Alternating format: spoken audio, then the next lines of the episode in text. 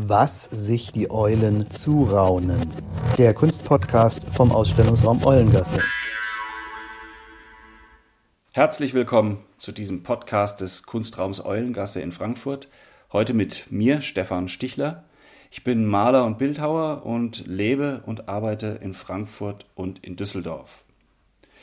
Ja, als ich gefragt worden bin, ob ich mir vorstellen könnte, einen Podcast zu gestalten und wenn ja, zu welchem Thema, das war Anfang April, kam mir ein spontaner Gedanke, mit dem ich dann auch in unser erstes Vorgespräch äh, gegangen bin.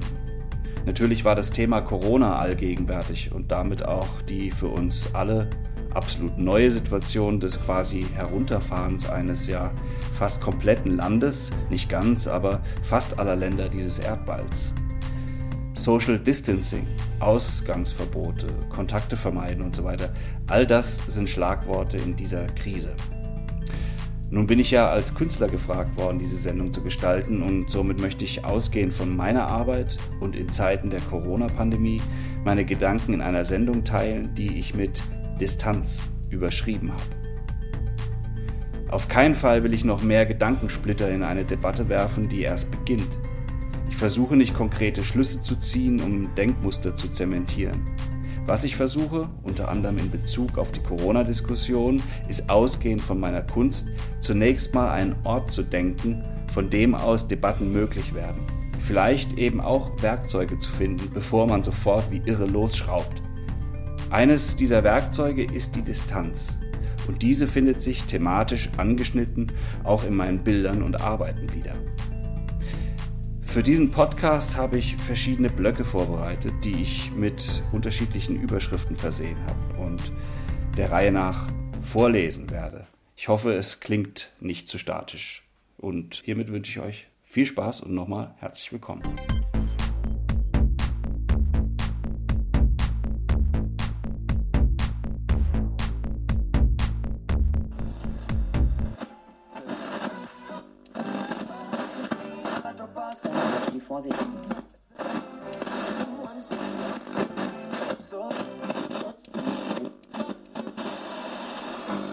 Ort, Raum, Strecke. Der Akt des sich Entfernens ist eine bewusste Handlung, ein aktives Tun. Es ist ein getroffener Entschluss, der mich aus einer Starre befreien kann, ohne eine sofortige Lösung formulieren zu müssen und zu können. Eine Starre, die man vielleicht verspürt, weil man noch keine Haltung zu etwas Bestimmtem entwickelt hat. Der Akt des sich Distanzierens als Werkzeug, um etwas in Angriff nehmen zu können, das in der Zukunft liegt. Vielleicht ein Rückzug in die Aktionslosigkeit, in die Beobachtung, um später besser agieren zu können. Sich distanzieren, in Distanz zu etwas gehen, bedeutet nicht, sich rauszuhalten. Ich verstehe es eben nicht als Mittel zum Rückzug, als Akt der Interessenslosigkeit. Ich verstehe es als genau das Gegenteil. Gerade um zukünftig handeln zu können und eine vorschnelle Reaktion zu vermeiden, ist es ein taktischer Zug, sich zuallererst, das heißt vor jedem Gedanken, in die Distanz zu begeben. Distanz als Ort. Ein Schutzraum, ein Stilleraum oder auch ein Vorbereitungszimmer. Distanz bedeutet Zeit. Distanz bedeutet eine Unterbrechung zuzulassen. Distanz verlangsamt und macht sich deshalb zum Feind einer neoliberalen Konsumgesellschaft, in der immerzu Abläufe optimiert werden, schneller werden. Jeder Ablauf soll reibungslos und kontinuierlich sein und darf nie abreißen. Positivität als Motor, wohingegen das Negative als Störfaktor in diesem Prozess der reibungslosen Bewegung wahrgenommen wird.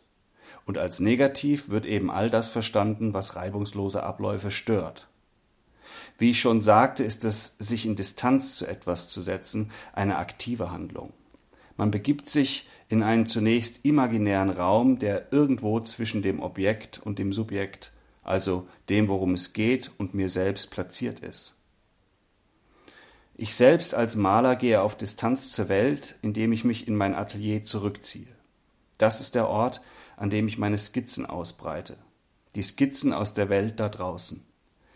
Da liegen dann all die Vorlagen von Personen, Situationen und Dingen, die meine Aufmerksamkeit einfingen.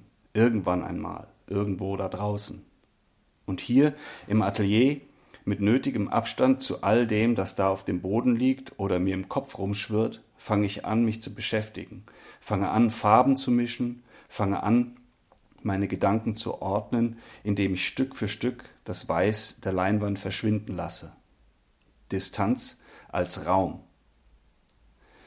Wenn ich zwischen meinen beiden Ateliers in Frankfurt und Düsseldorf pendle und das Erfahrene am jeweiligen Ort, von dem ich komme, durchdenke, Revue passieren lasse oder gedanklich sortiere, so wird die Distanz zwischen den beiden Orten, Frankfurt und Düsseldorf, als Strecke sichtbar, sprichwörtlich erfahrbar.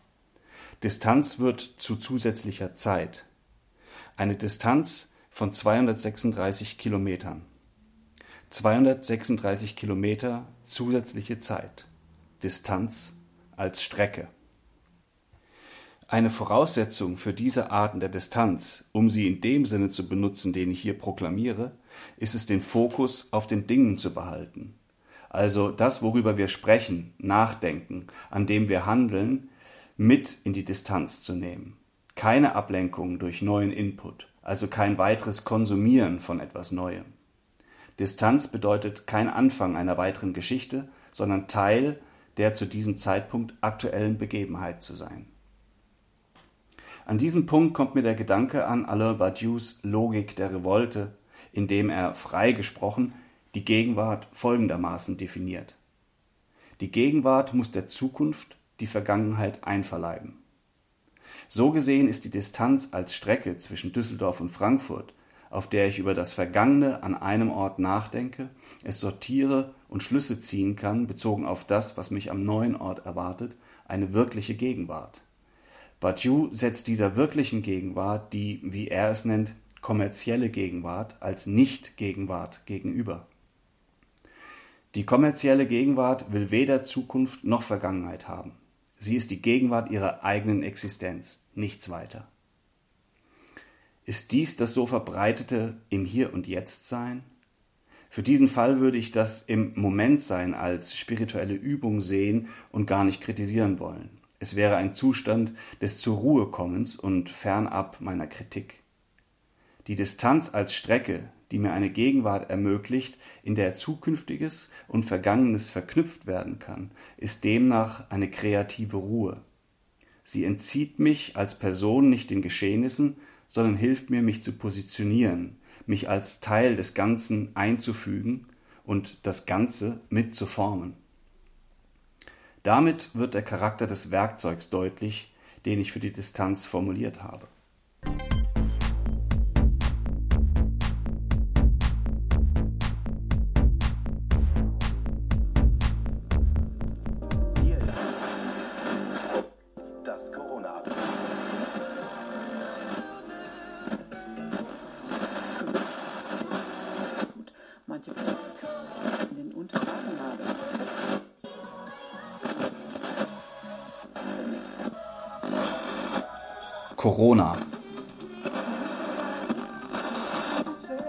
Jetzt in Corona-Zeiten fällt mir auf, welcher Gegensatz sich in der Aufforderung versteckt, Abstand zu halten, auf Distanz zu gehen und zeitgleich füreinander da sein zu sollen.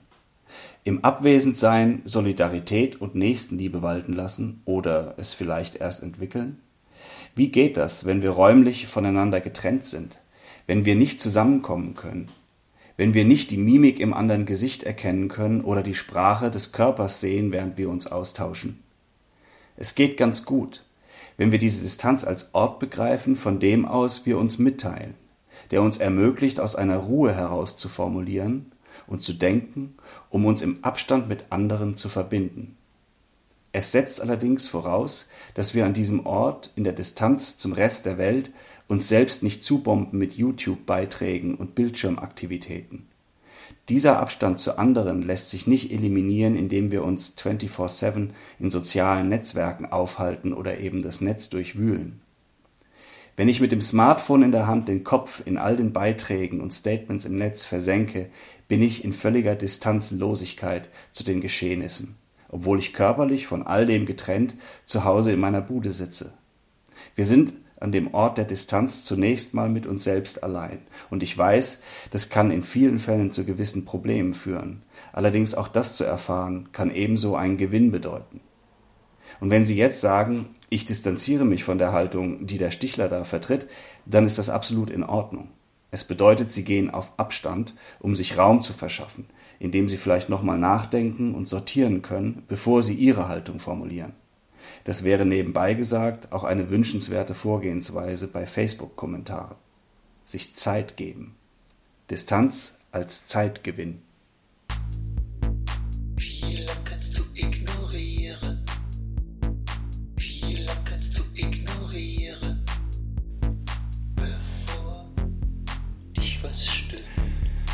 Soziale Plastik, zwei Bilder. Wenn alles laut war, intensiv und direkt, wenn es immer eine Performance gewesen ist, dann muss es jetzt still sein, tief, langsam und eine Ruhe, die das Kommende erahnen lässt. Mit diesem Satz habe ich meine letzte Ausstellung Splitter von Dezember 2019 bis Februar 2020 untertitelt. Aus der heutigen Sicht ein paar Monate später und während die allermeisten von uns in gewisser Weise zu Hause festsitzen, fast etwas gespenstisch. Was mir aber wichtig ist und ich mit diesem Satz sagen möchte, ist nichts weiter als mit Freude in die Distanz, liebe Leute. Nehmt euch Zeit für Extrarunden und das Kommende fängt an, Gestalt zu zeigen. Natürlich zunächst in unseren Köpfen, aber irgendwo muss es einen Anfang nehmen. Wir alle gestalten die soziale Plastik, zumindest haben wir die Möglichkeit dazu, und ja, der Weg ist steinig und lang. Aber die Kreativität, die es braucht, um Dinge in Gang zu setzen, Ideen zu formulieren und Diskussionen zu führen, wächst nicht auf Bäumen. In der Distanz haben wir Räume, Orte und Strecken, die uns behilflich dabei sein können, etwas zu formulieren. Zwei meiner Bilder können in diesem Zusammenhang nochmal genauer betrachtet werden, wobei ich ausdrücklich sage, dass keine meiner Arbeiten ganz konkrete Themen transportiert. Sie haben, während Sie mir hier zuhören, sicher Handy oder Rechner zur Hand und können parallel das ein oder andere Bild vorholen, wenn Sie möchten. Ich empfehle allerdings, das in Ruhe im Anschluss an diese Sendung zu machen. Eins der Bilder heißt Die Planwerkstatt und ist 2020 entstanden. Man sieht eine Gruppe von vier Personen in einem Raum, von denen einer scheinbar den anderen dreien etwas zu verdeutlichen versucht. Zwei stehen an den Seiten und scheinen eher theoretisch an irgendeinem Arbeitsprozess beteiligt zu sein, wohingegen die Person, mehr oder weniger mittig im Bild, den Eindruck des Arbeiters abgibt, der mit hochgekrempelten Hemdsärmeln den Kopf schon bei der praktischen Umsetzung zu haben scheint. Was allerdings Gegenstand des Gesprächs ist, ist nicht erkennbar, weil die Geste des Erklärenden lediglich einen Abstand zwischen seinen beiden Handflächen verdeutlicht. Ein anderes Bild von 2015, das mit Situation 2 oder Ausschau betitelt ist, zeigt eine Person auf der linken Bildseite an einer Gebäudeecke stehend und den Blick nach links oben außerhalb des Bildes gerichtet. Was es ist, sieht man nicht, aber sein Blick ist mit zwei neonorangenen Linien markiert. Wie auch bei der Planwerkstatt ist damit ein Raum oder eine Strecke gekennzeichnet, die eigentlich nicht sichtbar ist. Es sind diese beiden Abstände, die ich spannend finde, die nicht sichtbar sind, aber etwas Wichtiges umreißen, vielleicht sogar was Zentrales im Bild. Zu meinen Gedanken heute habe ich gerade diese beiden Bilder rausgepickt, weil sie eine Distanz konkret darstellen. Eine Distanz, die ich heute als Werkzeug deklariere. Einen Raum oder Ort oder eben Strecke, der uns zur Verfügung steht und uns auffordert, benutzt zu werden. Wir boykottieren nichts, wenn wir Unterbrechungen propagieren, und wir sind auch nicht zukunftsscheu, wenn wir Zeit einfordern. Wir gehen lediglich auf Distanz zu den Dingen, um einer Idee am Ende näher zu sein.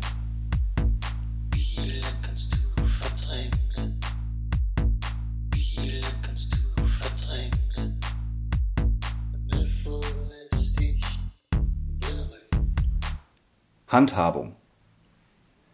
Wenn man von der Distanz als Werkzeug ausgeht, dann ist es wichtig, sich die Wechselwirkung von Abstand und Nähe kurz anzusehen. Mir geht es in diesem Zusammenhang um den Prozess der Meinungsbildung und dabei ist die Wechselwirkung wichtig. Einen Schritt rausgehen, um dann auch wieder zurückzukommen. Es ist keine Interessenslosigkeit, auf Abstand zu gehen. Ich muss nur wieder eintreten. In meiner Malerei und gerade auch im Entstehungsprozess ist das Thema Distanz als Denkraum ein ganz wichtiges Detail für mich. Mich interessieren Alltagssituationen und Körperhaltung von Menschen ganz besonders. Ich sammle sie überall, wo ich bin, skizziere sie oder mache Fotos. Dabei sehe ich aus der Distanz etwas, das meine Aufmerksamkeit weckt, ohne genau zu wissen warum. Es kann einfach eine Körperhaltung sein, die ich spannend finde. Der Abstand zu dem, was ich da sehe, öffnet einen Raum der Fantasie oder eine Reflexionsebene. Etwas konkret Sichtbares spricht da zu mir, das Mögliche aber entsteht in meinem Kopf. Eigene Gedanken und Erfahrungen spielen eine Rolle, um aus dem Gesehenen etwas entstehen zu lassen. Die Distanz, aus der ich beobachte, ermöglicht mir diesen Denkraum. In diesem Fall kommt die Distanz ohne den Gegenpol der Nähe aus. Die Distanz dient mir dazu, ein Gefühl wahrzunehmen. In beiden Fällen der Handhabung, also wie ich das Werkzeug Distanz verwende, erfahre ich eine Unterbrechung. Was passiert, bekommt einen Raum wahrgenommen, gedacht und formuliert zu werden. Dies ist, wenn man so will, die Macht der Malerei, aber auch ihrer Betrachtung.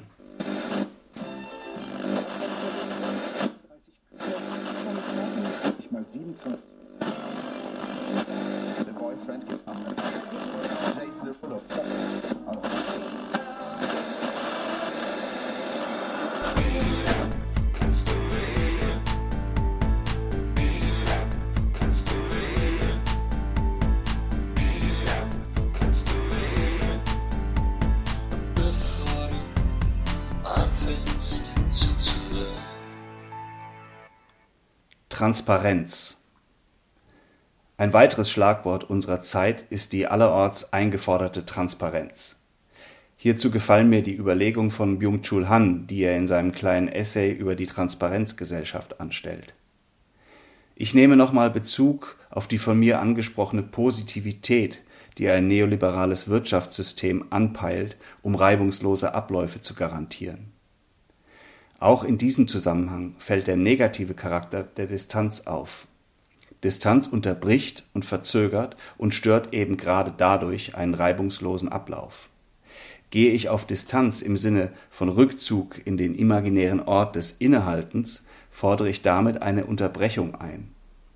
Eine Unterbrechung im Austausch, ein zu häufig als Schlagabtausch vermeintlich ausformulierter Gedanken wahrgenommener Austausch. Oft werden Gespräche nämlich nicht mehr als Brainstorming verstandene Prozesse geführt, sondern verlangen zu schnell Argument und Gegendarstellung. Dabei läuft man Gefahr, auf eine Meinung festgenagelt zu werden, auch wenn sich diese möglicherweise erst bilden muss. Ist man also gezwungen, vorsichtig zu argumentieren, um vorschnellen Interpretationen vorzubeugen, ist die Distanzierung, der kurze Rückzug an den Ort der Distanz, ein Mittel zum Zweck. Gerade in politischen Debatten ist es zu beobachten, wie schnell etwas als Aussage zementiert wird, das vielleicht noch nicht zu Ende gedacht worden ist. Diese Art des Austauschs, möglichst fehlerfrei und druckreif zu sprechen, um nichts in Anführungsstrichen Falsches zu sagen, wird häufig auch bewusst eingesetzt. Stichwort Fake News. Schnell wird etwas gesagt, das sich bei genauem Hinsehen als falsch entpuppt. Es wird sogar hin und wieder widerrufen aber die Worte sind gesagt und damit in der Welt. Häufig sind sie lauter als das hinterhergeschobene Dementi. Stünde uns die Möglichkeit aber zur Seite, in Gesprächen und Debatten wieder freier zu denken, im Sinne des Brainstormings, so wäre die Unterbrechung durch das Nutzen eines imaginären Distanzraums gar nicht notwendig. Doch eben auch hier ist die Geschwindigkeit des Austauschs oft so hoch gedreht, dass wir, um dem vorzubeugen, das Werkzeug der Distanz anwenden sollten. Hinter dem Ruf nach immer mehr Transparenz versteckt sich also der neoliberale Gedanke, das Negative als störend zu brandmarken und die Geschwindigkeit der Abläufe ständig zu erhöhen. Distanz als Werkzeug zu nutzen, stellt sich dieser Absicht entgegen. Das war die Folge Distanz vom Kunstpodcast von Eulengasse gestaltet unter dem Eindruck der Corona-Pandemie vom Künstler Stefan Stichler im Rahmen unseres Jahresthemas Participate Now. Ein besonderer Dank geht an den Musiker Mark Haub, dessen Song Wenn der Wind sich dreht das gehörte Feature gliedert. Eulengasse, bleibt dran! Und zum Abschluss noch von Mark Haub der Song System.